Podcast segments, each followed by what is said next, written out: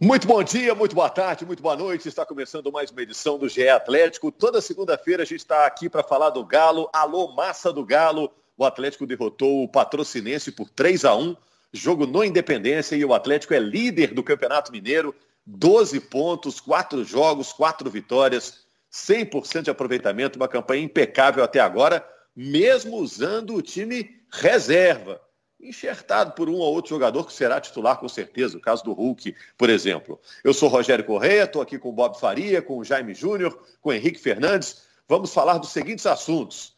O Atlético conseguiu quatro com o time suplente. O favoritismo do Galo só aumenta no Campeonato Mineiro? Quem está aproveitando a chance e está jogando o suficiente para ser titular na hora que todo mundo voltar? Marrone é artilheiro. Isso é surpresa? 2021 Pode ser o ano do Marrone? E a atuação do Hulk contra o Patrocinense? Qual a avaliação de vocês? Bom, primeiro vamos saber se está todo mundo plugado, conectado, já que está cada um na sua casa nessa pandemia. É importante todo mundo se cuidar, né, gente? Sair só se for necessário. Bob, você está em casa aí direitinho? Tô aqui, tô aqui, tranquilão, presente. E aí, Jaime, tá encastelado aí? É, quietinho em casa. Ó, um abraço para a torcida do Atlético e eu quero dizer uma coisa muito importante nesse início, hein? O Savinho tem só 16 anos. É, vai estar tá para fazer 17 agora em abril, né? Mês que vem vai, vai soprar mais velhinhas aí. É, Henrique, começa com você, direto ao assunto, o Atlético o patrocinense. É, o é, que, que você achou da atuação do Atlético? O Atlético está jogando bem nesse início da temporada, ou é o desnível mesmo dos elencos que está fazendo o Atlético deslanchar aí nesse início de competição? Não, primeiro um abraço a todos. É, sigam em casa, rapaziada. O negócio tá feio lá fora, tá, tá complicado esse momento. Mas acho que, que o Atlético está confirmando o favoritismo que a gente imaginava, Rogério. Eu diria que está indo além. Eu esperava um pouco mais de dificuldade desse time B, né? Querendo ou não, o time B são jogadores com, com menos ritmo que os outros, são jovens alguns. O Caleb, por exemplo, tem sido titular não tem 20 anos, o Borreira a mesma coisa, uh, e são os dois meias ali do time, junto com o Zaracho, né, aquele trio que o, que o Lucas Gonçalves tem usado. Mas esse time tem sobrado no campeonato, né? aperta o ritmo quando precisa, isso ficou muito claro no jogo do Independência no fim de semana, quando a Patrocinense, o Patrocinense, é, colocou as manhinhas de fora, fez o gol com o Alisson, quase que imediatamente o Atlético acelerou, foi lá com o Marrone para fazer o terceiro e meio que matar ali o jogo, né? Então acho que é um time que controla muito bem, muito mais que América e Cruzeiro. E aí, por isso, é, eu tenho dito já desde o sábado, saí com, com essa impressão é, no jogo contra o Patrocinense, de que esse time B ganharia o Campeonato Mineiro se jogasse o campeonato de ponta a ponta. É uma sensação muito clara que eu tenho. Hoje, se fizer um enfrentamento dele com América e Cruzeiro, com seus times principais, eu acho que esse time do Atlético é melhor, tem plenas condições de vencer os clássicos se for um jogo como esse. É claro que é um exercício de adivinhação, mas não é tão adivinhação assim, porque a gente tem visto todo mundo jogar. Então eu acho que coletivamente é um time que se porta bem, que está conseguindo recuperar alguns bons nomes, né? No fim de semana a gente já viu o Dodô fazer um bom jogo, o Borreiro fez o melhor jogo dele nesse, é, nesse, nesse grupo de quatro jogos que o Atlético fez até aqui. Até o Vargas entrou, fez um gol, uma finalização perigosa ainda no início do jogo. Então acho que é um time é, muito bom, muito forte e que controla os jogos de forma muito tranquila. Muito mais tranquila que os outros dois principais favoritos, América e Cruzeiro. Ô Jaime e, e Bob, o Henrique jogou mais uma pergunta aí. Se, se o time B do Atlético seria favorito para ganhar o Campeonato Mineiro também. O que, que vocês acham? Olha, o time B do Atlético está fazendo realmente jogos muito bons. E esse time do B do Atlético, enxertado pelo Tardelli ou pelo Vargas, que foi o caso do Patrocinense, e pelo Hulk, né, tem mostrado futebol muito bom. Quando o Atlético é, jogou é, sem o Tardelli com o Felipe no ataque, aí a gente vê que a, a qualidade cai um pouco. Felipe é muito jovem, é, é, é, um menino que tem um futuro grande pela frente mas não tem toda a experiência de, de, um Tardelli. Então, se a gente pegar esse time B, enxertado pelo Hulk e pelo Tardelli, e tendo o Marrone ali pelo lado esquerdo, começando muito bem a temporada, é um time que teria, sim, condições de ser campeão mineiro. Não seria favorito, eu diria, como o time titular, na minha opinião, é favoritíssimo para ser o campeão mineiro. É, porque é o melhor time do campeonato.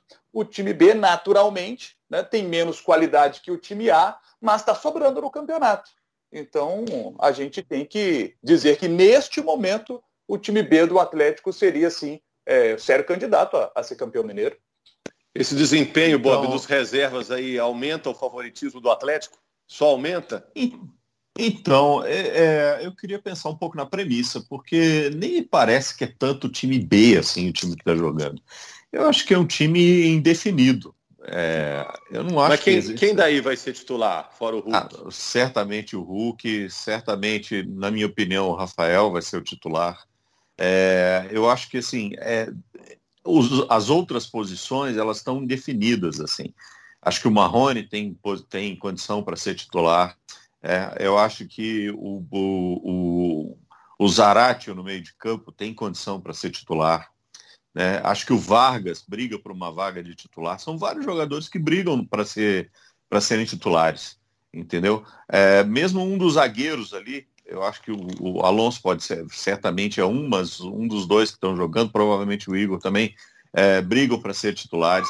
Então, é, ainda que o rótulo possa ser colocado, né? Ah, tá jogando com o time B, eu vejo como um time indefinido. É porque, assim, em não tendo definido o time titular, se a gente disser qual, qual é hoje o time titular do Atlético?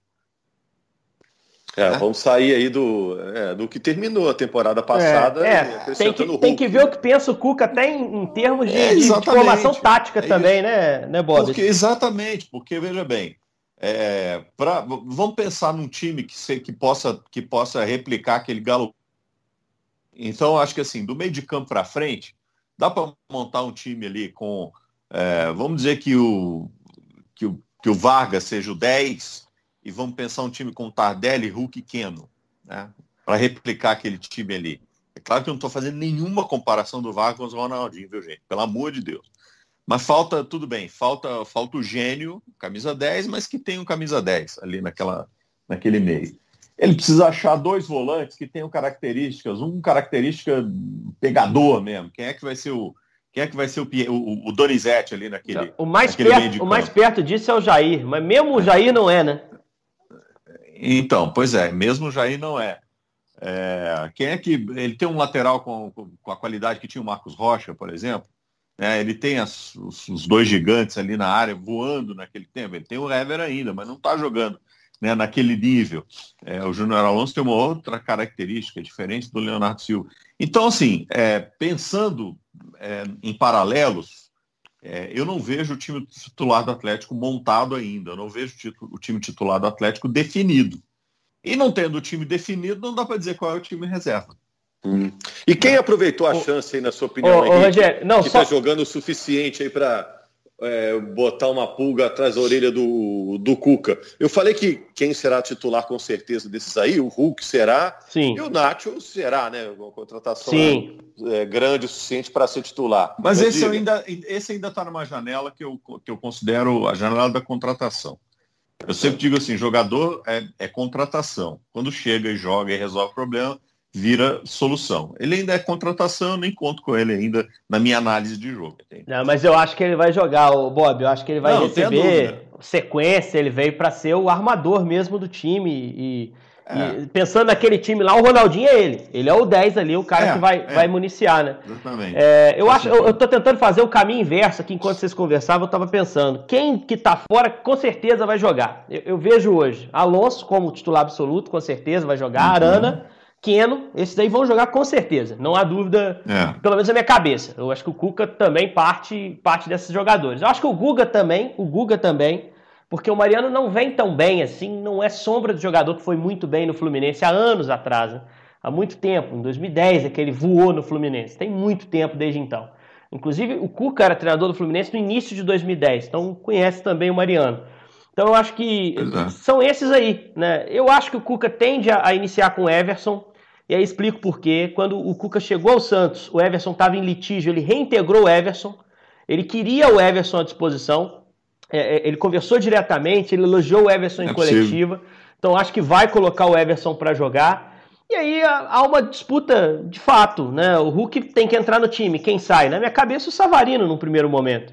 Uh, uhum. Tem uma briga pelo lugar do centroavante, e aí, naturalmente, você vai ter Vargas, você vai ter Sacha, você vai ter Tardelli. É, mas realmente está aberto. Né? O Zarate é um cara que está pedindo passagem, mas você tem que também observar Alan, você tem que observar Jair, você tem que observar Franco. Você não pode trocar o time sem que esses caras tenham a chance de mostrar o trabalho agora na volta. Então realmente está indefinido. Uh, e eu acho que, além desses aí, como respondendo a pergunta direta que o Rogério me fez, eu acho que aproveitaram muito bem o Tardelli, que ganhou a renovação de contrato, que era importante.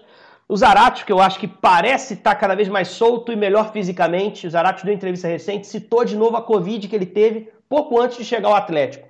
E que isso o atrapalhou fisicamente. Agora ele se sente melhor, mais preparado para jogar de forma intensa, que era uma característica que ele tinha no Racing. E a gente não pode deixar de falar no Marrone, porque o Marrone na, na, no sábado fez mais um gol, se tornou artilheiro do campeonato.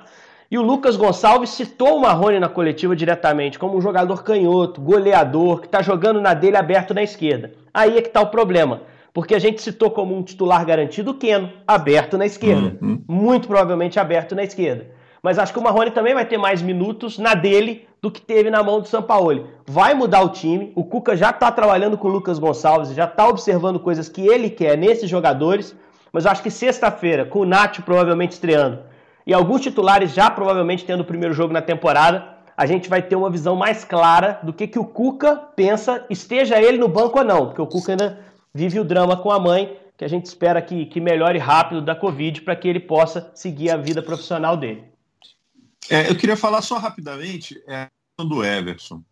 É, é claro que o Everson tem condição de jogar, e, mas eu tenho a sensação de que o Cuca começa a temporada com o Rafael. Sabe por quê? O Cuca é macaco velho.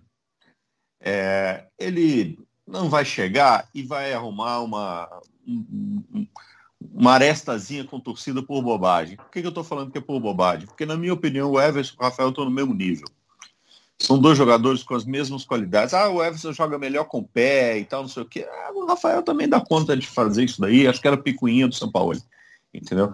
É, e, e, claramente, claramente o Rafael ele, ele é preferido da torcida hoje para ter uma chance para jogar, até porque o Everson já teve, né? Não que tenha comprometido. E, e, e enquanto estava jogando, acho que ele foi injustamente avaliado pelo torcedor, na minha opinião, injustamente. Em momento nenhum ele ele ele falhou mais do que a média de goleiros, ele errou mais, ou ele comprometeu mais nesse sentido. E em várias oportunidades ele fez defesa muito importante. Então acho que ele foi injustamente avaliado.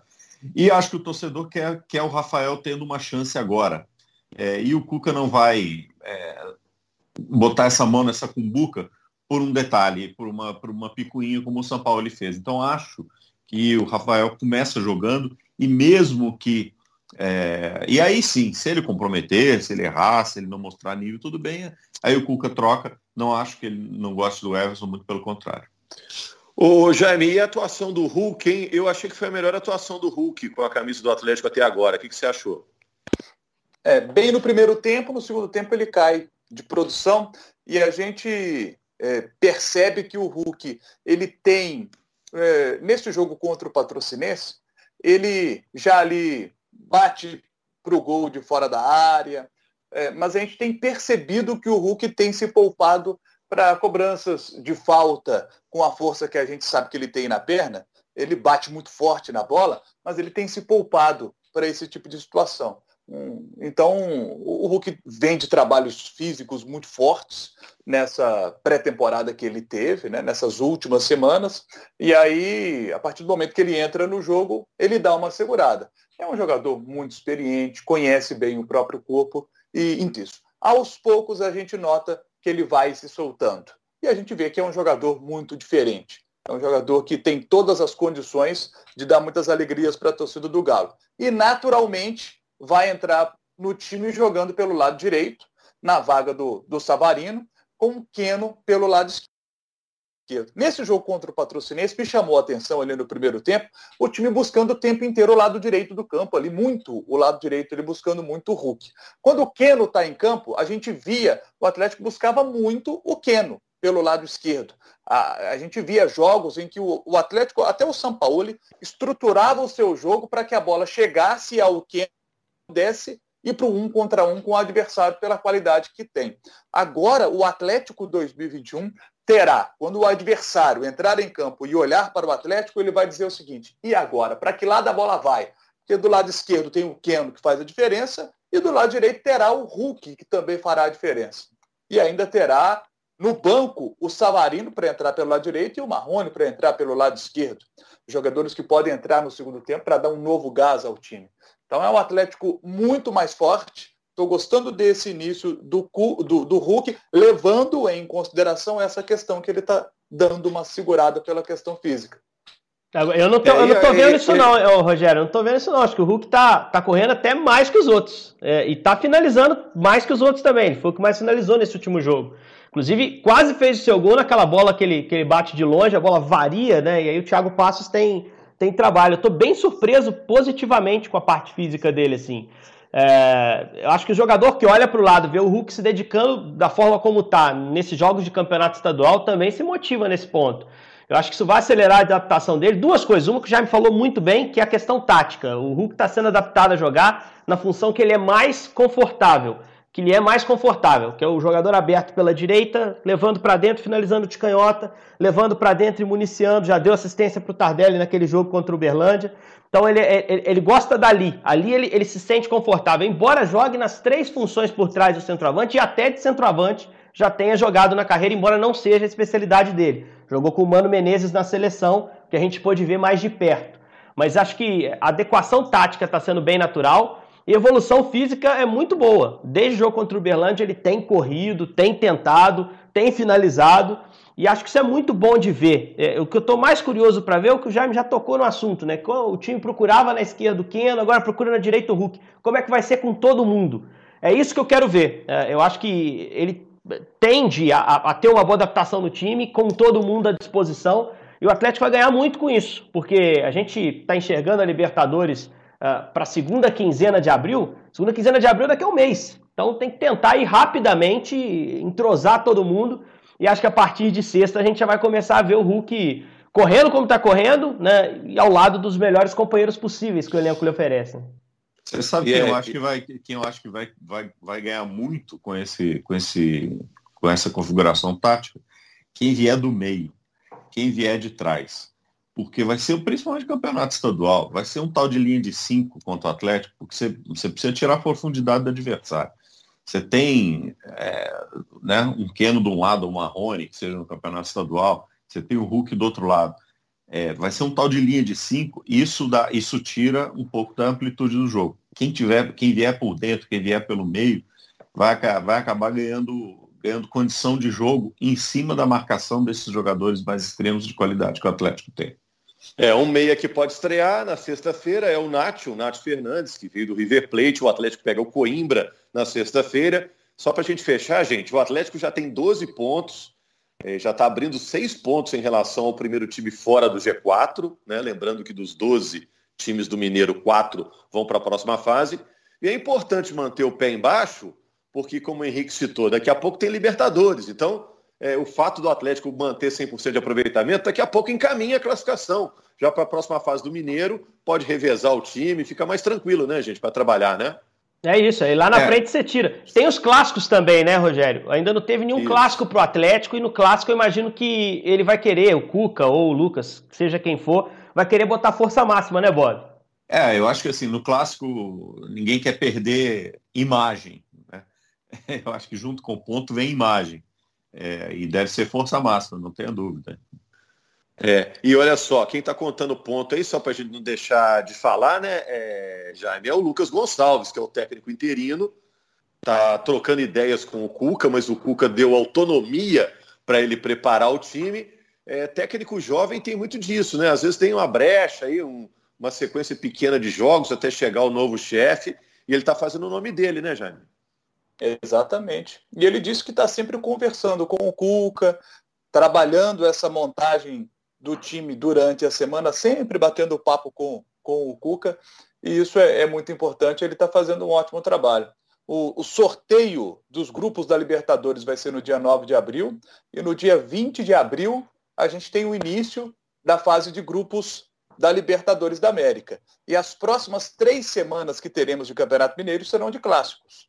No próximo domingo teremos América e Cruzeiro. No domingo seguinte teremos América e Atlético. E no outro fim de semana, o jogo que seria no domingo foi puxado para o sábado, nós vamos ter Atlético e Cruzeiro. Então serão os próximos fins de semana de clássicos e o Atlético terá esses dois jogos que serão, teoricamente, os mais difíceis que o Atlético terá. Terá também o jogo contra a Caldense, lá em Poços. Vai ser um jogo muito interessante, porque a Caldense está chamando muito atenção no campeonato. Veio a Belo Horizonte, venceu a, o, o, América e o Cruzeiro. E tô, tô assim, querendo ver muito contra o Atlético, que deu tanto trabalho para os outros dois times da capital. Como será contra a equipe do Atlético? Tá fazendo um bom campeonato. O Amarildo lá na frente é jovem, bom jogador. Chama atenção esse camisa nova da Caldense. É isso. Muito obrigado, Jaime. Valeu, Bob. Valeu, Henrique. Fechamos por hoje, né? Obrigado aí à Massa do Galo Valeu. que acompanhou mais um podcast. Estaremos de volta aí na semana que vem, na segunda-feira, com mais uma edição do GE Atlético. E você sabe, depois de cada jogo também, a gente costuma fazer uma edição especial para repercutir o resultado. Muito obrigado, gente. Grande abraço.